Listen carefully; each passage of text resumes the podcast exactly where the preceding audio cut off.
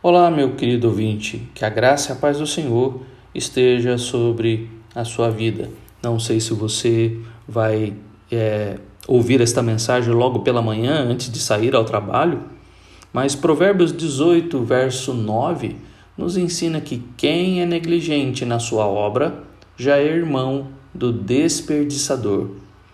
Então, meu querido, tudo que for, você for fazer neste dia, faça com diligência, faça com o melhor que você pode fazer. Eclesiastes nos ensina que tudo que vier à mão para fazer, faça-o conforme as suas forças, com a sua capacidade, com a sua inteligência. Não faça de maneira desleixada, não trabalhe de qualquer maneira, mas pelo contrário, aquilo que você está naquilo que você está trabalhando, naquilo que você está fazendo, faça-o com diligência, porque a negligência na obra pode trazer desperdício e ninguém quer é, perder as coisas. Desperdiçar é algo que nem Jesus ah, queria.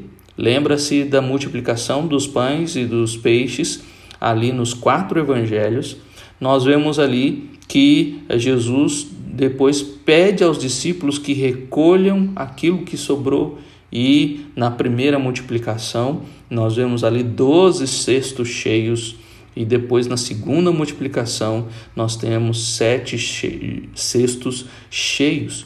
Jesus nunca ah, foi ah, negligente e desperdiçador.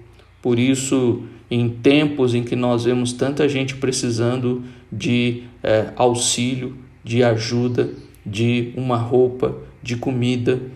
Não seja aquele que desperdice, aquele que desperdiça os bens, as bênçãos que Deus tem dado. Não desperdice, mas trabalhe, que a sua obra seja diligente e que você então é, use bem as bênçãos que Deus tem te dado.